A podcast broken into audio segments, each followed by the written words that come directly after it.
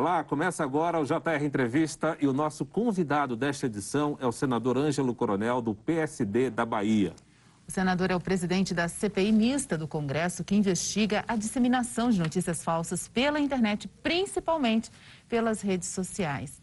Senador, obrigada pela presença do senhor. De que forma as fake news são nocivas à sociedade? Olha, Luiz, olha, Lívia, meus caros telespectadores da Rede Record. As fake news, elas já existem desde, talvez, o início da civilização. Antes eram os boatos, as fofocas, os fuxicos. E agora, no mundo digital, ela virou, na verdade, eu considero uma pandemia. Porque a partir do momento que se planta uma mentira na rede social, ela toma um vulto muito grande em um espaço de tempo muito pequeno.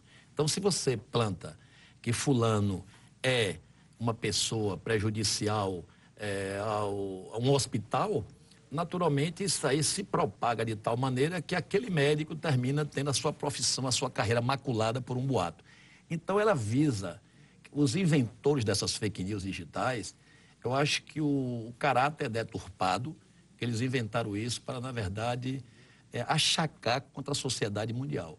E nós temos que tomar medidas urgentes, porque vamos chegar no momento onde você vai sair de casa e a qualquer canto que você vá, você vai ter uma fake news, até num trânsito, até numa compra de um produto, numa prateleira, numa marca depreciada. Muitas vezes você tem uma marca tradicional, quando você abre a internet, estão dizendo que aquela marca causa câncer, e você deixa de comprar. Ou seja, a fake news está no nosso dia a dia como uma verdadeira pandemia, talvez até mais devastadora do que o Covid-19. Senador, a Lei 2630, discutida no Congresso Nacional, trata aí da, da Lei Brasileira de Liberdade, Responsabilidade e Transparência na Internet. Qual é a dificuldade de se discutir um projeto como esse? Quais são as forças é, que atuam na tentativa de impedir a aprovação de um projeto como esse? Olha, Luiz, olha, Lívia, meus caros telespectadores, eu sinto até uma certa até apreensão quando eu vejo alguns colegas, tanto na Câmara como no Senado, contrário a debelar este fenômeno depreciativo da sociedade brasileira e mundial, que são as fake news. As pessoas protelam, as pessoas acham que combater a fake news é censura. Eu sempre digo, a liberdade de expressão, que está na nossa Constituição, ela é cláusula pétrea. Mas você não pode usar o anonimato para depreciar as pessoas, depreciar os seus alvos e ficar por isso mesmo. Então, a partir do momento que eu vejo que tem parlamentares que não estão irmanados nessa briga de combate a essas fake news, a gente fica a pensar, estão a serviço de quem e para quem? Então, e ainda espero, como aconteceu no Senado, nós aprovamos com 42 votos favoráveis, agora está na Câmara. Espero que essa comissão especial da Câmara dos Deputados, que foi é, montada pelo presidente Rodrigo Maia, que dê celeridade. Já vamos fazer aí mais de um mês que está lá esperamos que ela venha de volta para o Senado, vai voltar para a minha mão, para fazer o relatório final, já que o terminativo será o Senado. E estou cobrando celeridade. Senador, sobre o projeto de lei e também o trabalho da CPI mista, o senhor acha que tudo isso já pode surtir efeito nas eleições municipais deste ano? Olha, ainda é uma coisa que a gente não tem ainda a devida certeza mas pelo menos as próprias plataformas já estão tomando medidas é, que servirão para o combate dessas fake news nas eleições. Eles já estão banindo contas, já estão moderando algum tipo de conteúdo. Eu acredito que isso pode fazer com que os criminosos digitais reduzam as suas investidas é, contra seus alvos. Mas mesmo assim, é, é muito complicado, porque se nós não combatermos o anonimato, vai ser complicado você é, fazer com que esse projeto 2630 realmente vingue e que a CPMI, a CPMI das fake news também surte esse efeito perante essas eleições. Porque o criminoso digital, ele, atrás do anonimato, ele se acha blindado, ele acha que ninguém jamais vai descobri-lo. Então, ele pode plantar uma notícia falsa, mediante habilitação de uma conta no WhatsApp com chip é, habilitado no Atelco, é uma telefônica, com um chip habilitado com CPF falso, e a partir daí ele abre essa conta no WhatsApp e dispara ali os seus áudios, seus vídeos difamatórios.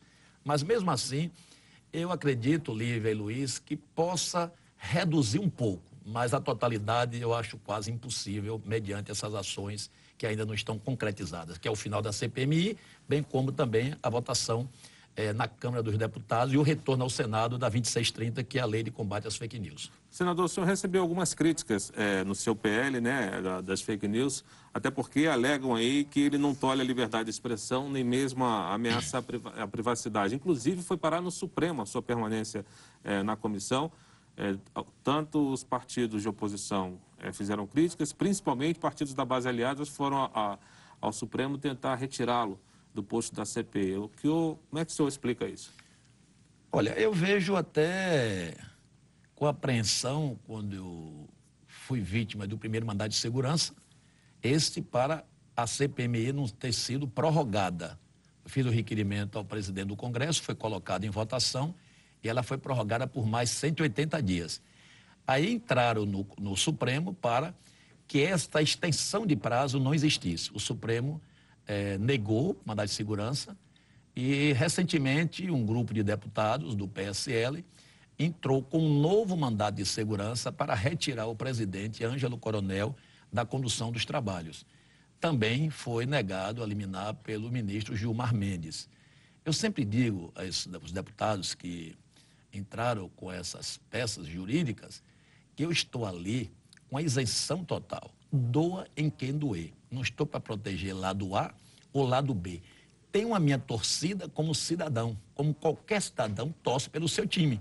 Mas dentro do seio da CPMI, tenho me mantido com total isenção e neutralidade, independente de gostar lado A, lado B ou lado C. Agora, senador, pelo seu relatório, há como punir quem espalha informação falsa? Olivia e Luiz, meus caros telespectadores da Rede Record, o projeto era muito grande. Eu fiz dois desmembramentos, tornando projetos autônomos. Um, mudando o Código Penal, mudando também a lei de lavagem de dinheiro e também as organizações criminosas. Apresentei um projeto à parte, porque o combate à fake news ele é um projeto muito polêmico. E se você faz alterações também é, na legislação brasileira, principalmente nas tipificações penais, ia causar mais celeuma ainda. Então, apresentei já o projeto para penalizar quem, com, quem faz fake news, difamatória principalmente, e separei também a questão de direitos autorais, vamos é, falar mais tarde sobre isso. Mas, é, pelo menos, a justiça brasileira já, já deve ter começado a se debruçar nesses crimes que são praticados nas redes sociais e que eles possam, com isso, adaptá-los a penalizar as pessoas com as leis existentes. Então, vai ser importante, principalmente, a questão do ataque à honra das pessoas. Então, se você tem a sua honra atacada, hoje a tipificação penal, a pena é muito leve. Ela é de zero a seis meses. Eu, no meu novo projeto de lei, eu estou colocando de seis anos. Porque você difamar uma pessoa nesta mesa, nesta sala, olha a dimensão, é bem pequena. Quando você difama alguém na internet, você atinge milhões de pessoas. Então você não pode ter a mesma dosimetria da pena no espectro menor. Você tem que simplesmente aumentar a penalidade, porque você está simplesmente sendo difamado num espectro bem maior, que é o espectro da rede social. Nós lembramos que você pode assistir ao JR Entrevista na Record News às 10h30 da noite. Também no portal R7, no Play Plus, no Jornal da Record, no JR 24 horas, à meia-noite e meia, e ainda em nossas redes sociais. Senador, outra crítica vem das empresas é, de tecnologia, né? Elas alegam, por exemplo, que não conseguem administrar o conteúdo falso. Como é que a, o texto é, trata é, exatamente essas empresas de tecnologia? Eu acho que as empresas de tecnologia, quando fala isso, elas estão cometendo uma verdadeira mentira, mentira tecnológica, porque já foi dado provas que eles já baniram contas que eles acharam que estavam cometendo algum delito na rede social, na rede deles. Então, eles mesmos já se auto-acusaram, já se auto-incriminaram. É, não, tem, não tem cabimento você hoje postar algo, alguém postar algo difama, difamatório e que uma rede social veja aquela dimensão dos encaminhamentos, aquela viralização e ela não detectar de onde partiu aquilo. Isso aí, para mim, é, literalmente inócua essa ideia deles, e nós estamos atacando isso. Eles têm que fazer a moderação, que quando você, Luiz Olívia, for atacado, você vai entrar no próprio aplicativo da rede social, vai fazer ali a sua denúncia que aquela postagem está te afetando e cabe à rede social fazer a moderação, dar o direito de resposta para que você, atingido, possa dizer: estou sendo atacado a minha honra. E aquela pessoa que postou aquela, aquele post negativo contra você também vai se justificar.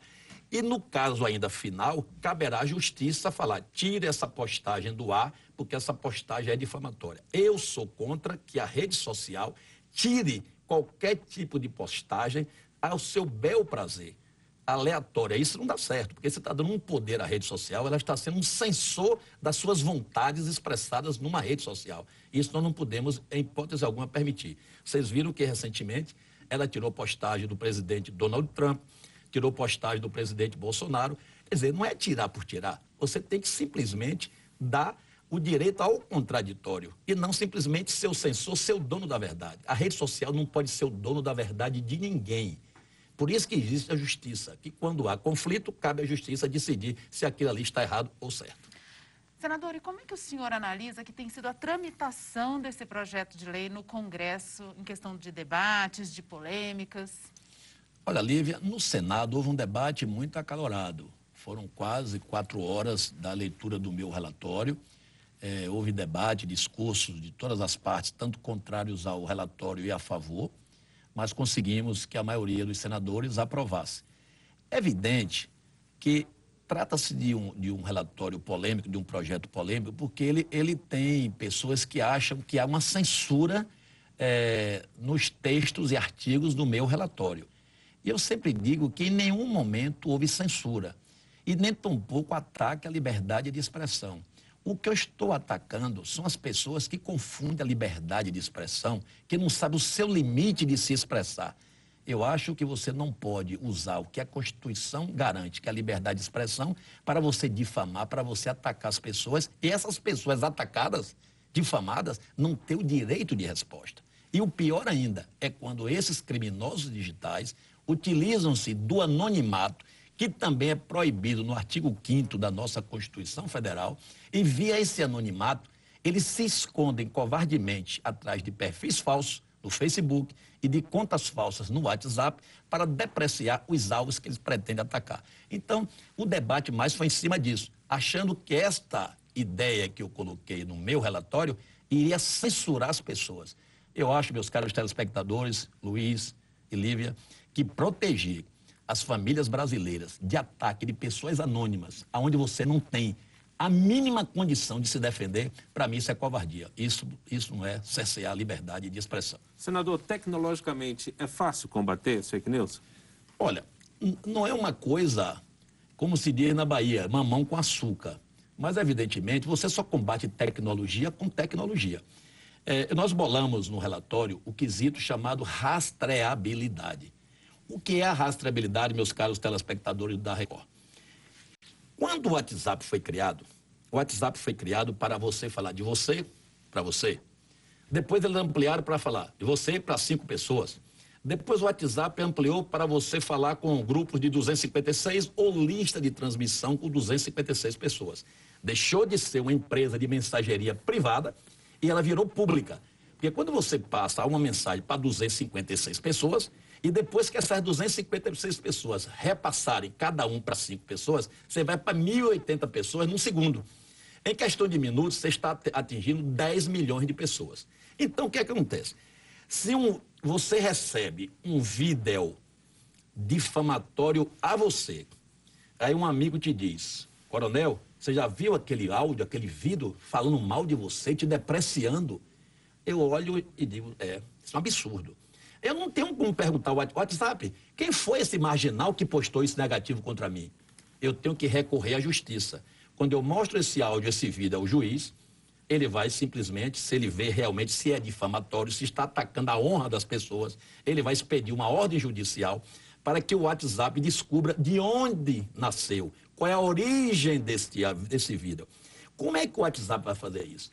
Da mesma maneira que o WhatsApp usa os metadados para, para transitar, para trafegar, para enviar aquelas mensagens para todas as pessoas que foram atingidas, ele vai fazer a retroação, vai usar os metadados, vamos dizer, de ré, voltando para a origem.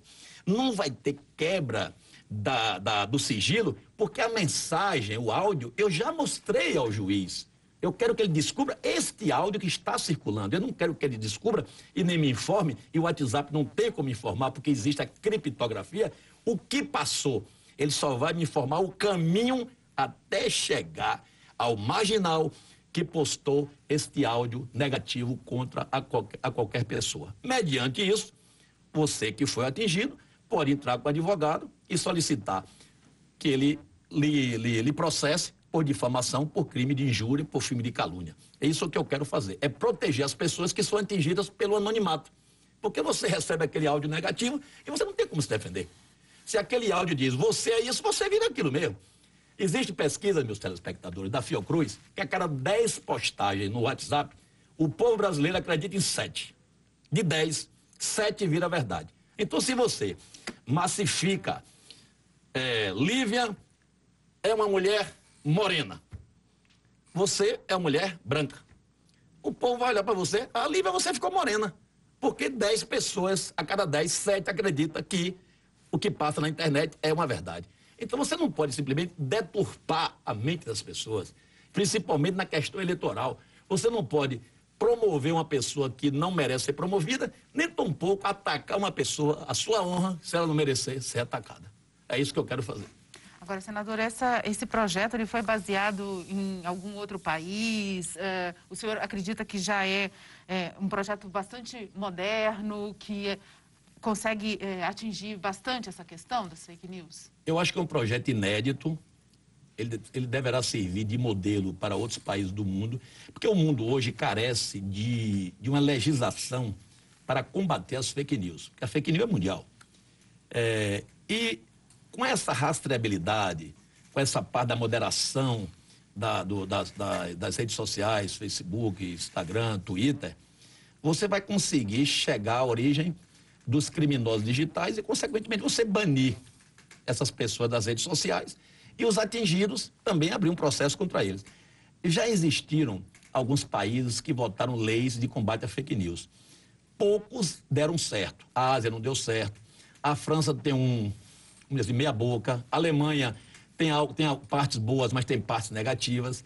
Então, o Brasil, como gosta de inventar, eu acho que este relatório de nossa autoria, ele poderá vir a servir de modelo para o mundo, já que as fake news são mundiais e a rede de computadores é uma rede aberta para o mundo todo.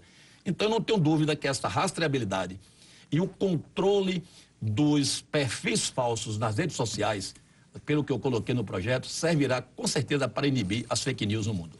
Ok, senador, a gente faz uma rápida pausa e depois do intervalo vamos continuar a conversa sobre as fake news e os prejuízos que elas podem trazer à democracia. JR Entrevista volta em instantes.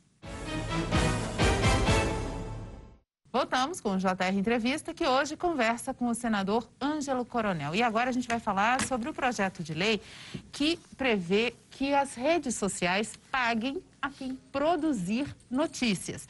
Então, senador, quem será o maior beneficiado com esse seu projeto de direitos autorais? O consumidor, o produtor de conteúdos ou as empresas de comunicação? Lívia, Luiz, meus caros telespectadores da Rede Record, todos serão beneficiados. Nós não podemos mais admitir que essas plataformas, esses gigantes da comunicação, usem conteúdos feitos por jornalistas, gerados por empresas, e eles simplesmente veiculam isso, ganham dinheiro em cima disso, e você que foi o criador, ou você que pensou, não participar desse bolo arrecadatório.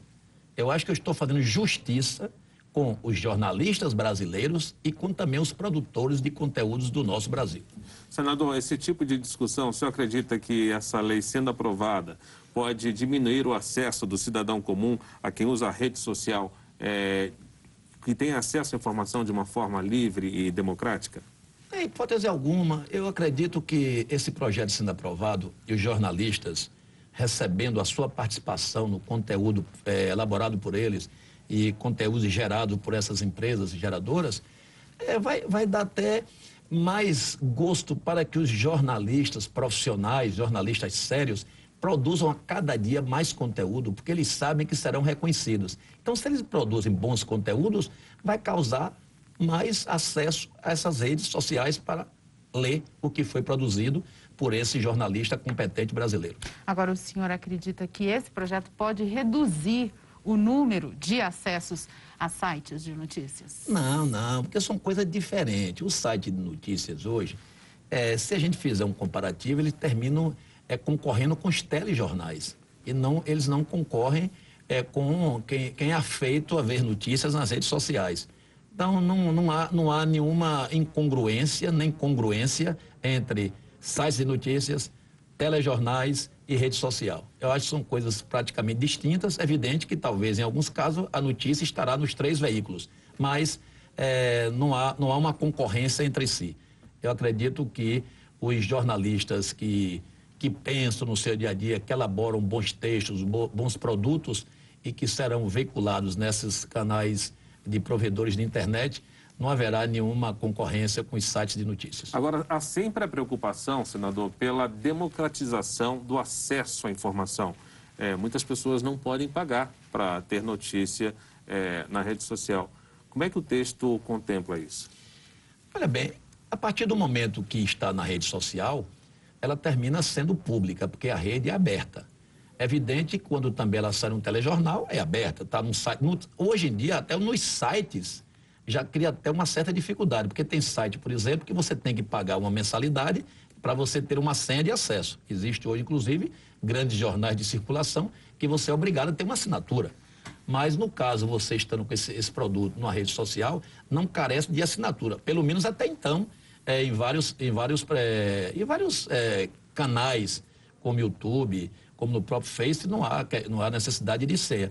Então não haverá essa concorrência. Eu acho que o povo vai ter a liberdade de ter acesso à notícia com mais democracia, é, com mais, eu acho até com mais até rapidez. O que eu estou querendo simplesmente é que o jornalista tenha o seu reconhecimento aferido pelos esses provedores de aplicações de internet. É isso que eu quero. É valorizar a profissão do jornalista, porque não existe democracia sem jornalismo sério. Eu quero que o jornalista receba mais ainda para que eles consigam exercer a sua profissão com mais tranquilidade e com mais garra e com mais amor.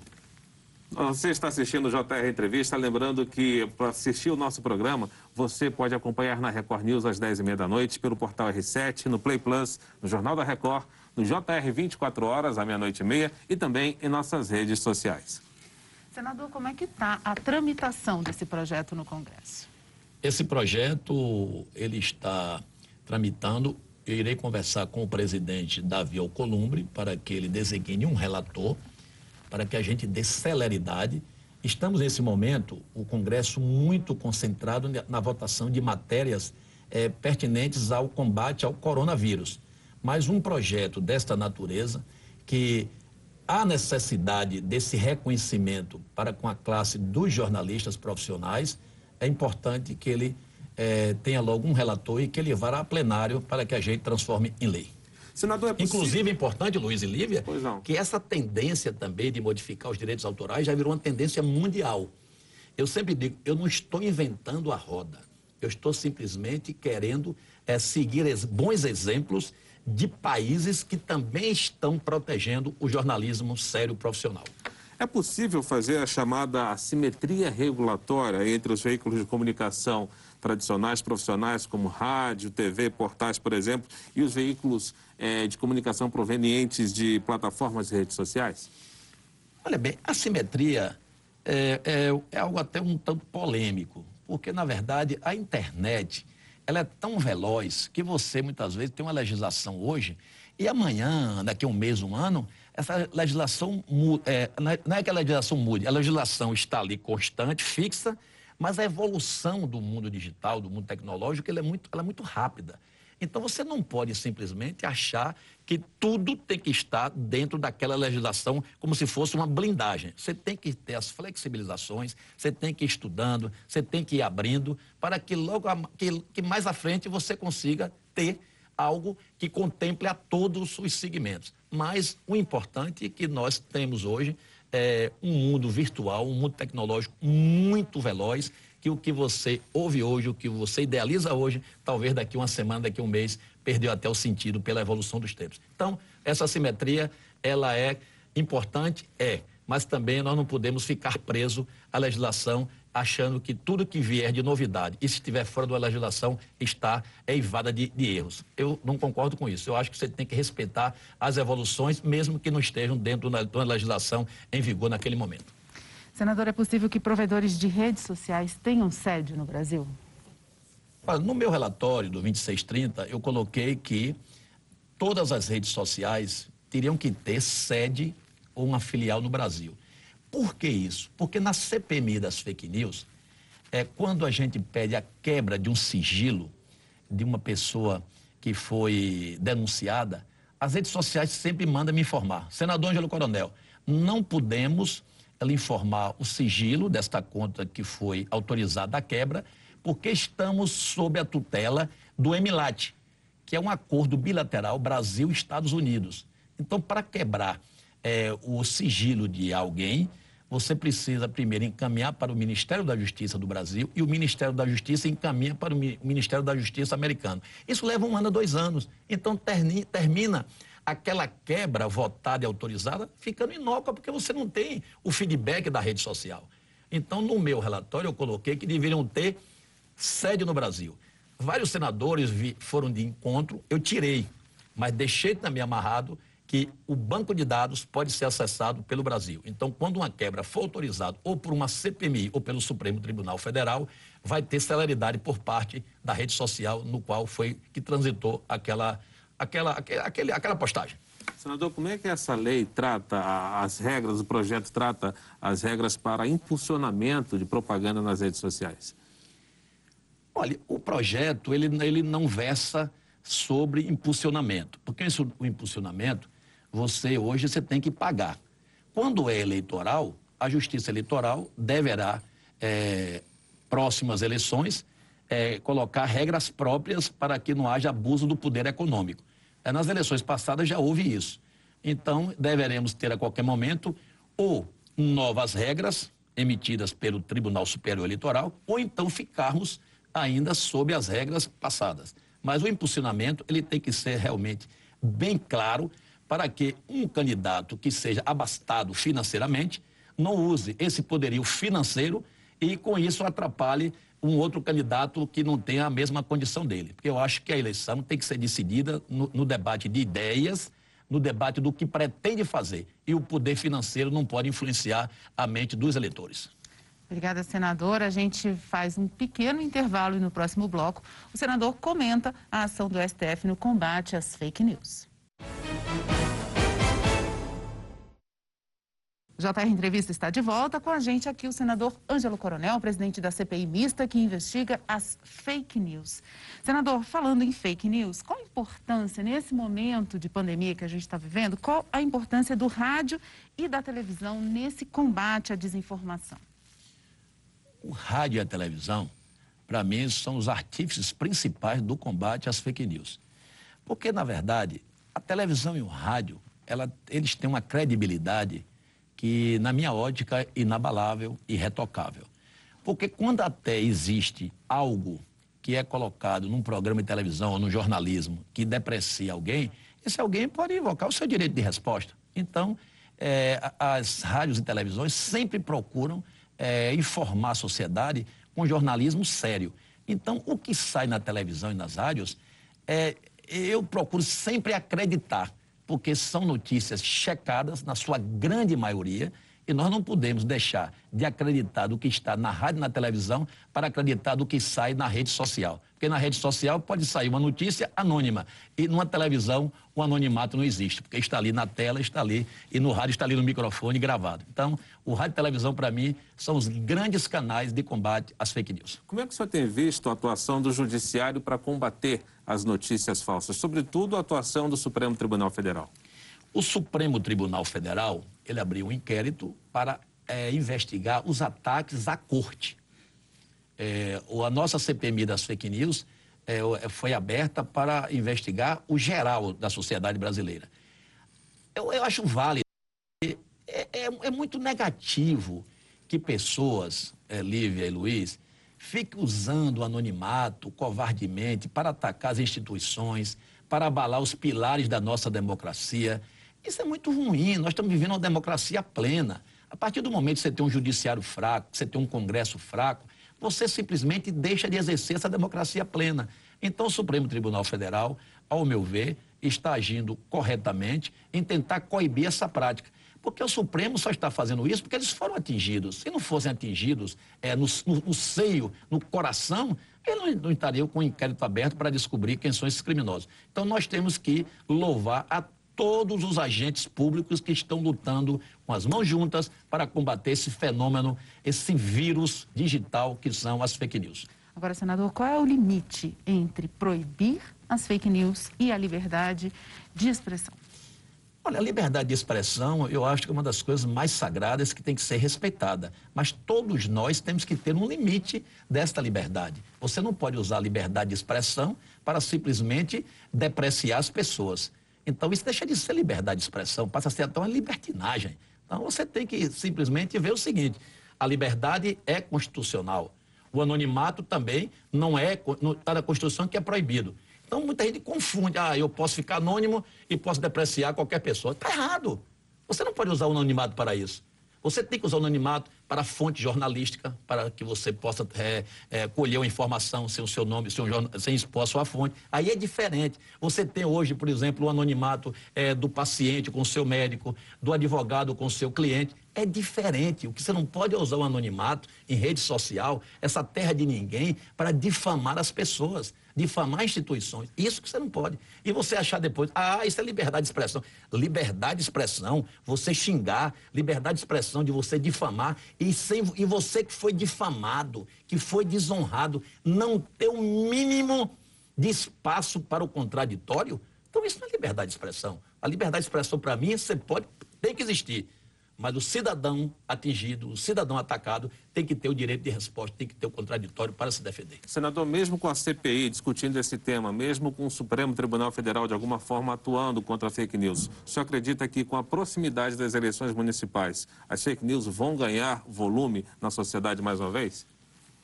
Olha, Luiz, telespectadores da Record, a fake news é um, é um, é um, é fenômeno interessantíssimo. Eu disse no início da nossa, da nossa entrevista que torço que essa eleição já se coíba muitas coisas em virtude dos proje do projeto que está é, tramitando na Câmara Federal e também de um projeto que votamos o ano passado, aonde quando um candidato é ridicularizado por outro, pode ser penalizado por dois a oito anos de cadeia. Então eu já espero que isso aí dê uma inibida. Mas, é como eu disse, se não combatermos o anonimato, as pessoas se acham blindadas. Então ele sabe, ah, vou, posso postar isso contra o candidato X, que nunca alguém vai descobrir que sou eu que estou depreciando ele. É isso que não pode ter. Eu não posso disputar uma eleição simplesmente querer difamar o meu concorrente ou usar pessoas anônimas para difamar o meu concorrente, eu ficar na minha aqui blindado e deixar o meu concorrente é, literalmente com a sua honra dilapidada. O que, é que vai acontecer? O eleitor vai dizer assim: Poxa, você está vendo aí? Para ter mais de mil notícias aqui difamando o, o, o candidato a prefeito X. Será que isso é verdade? Já causa uma dúvida. E o outro lado que está pagando a esses criminosos para fazer isso termina se elegendo pela força da fake news. Então nós temos que acabar essa força da fake news para que tenhamos nesse Brasil eleições limpas, eleições sérias e o povo escolha aquele que ele acha que vai melhor representá-lo. É isso que eu estou lutando nesse projeto de combate às fake news. Ok, senador, muito obrigado. JR Entrevista fica por aqui. Você pode assistir ao programa na Record News às 10h30 da noite. Também no Portal R7, no Play Plus, no Jornal da Record, no JR 24 horas, à meia-noite e meia e em nossas redes sociais. Obrigada pela entrevista, senador. Obrigada também a você pela sua companhia. Até a próxima.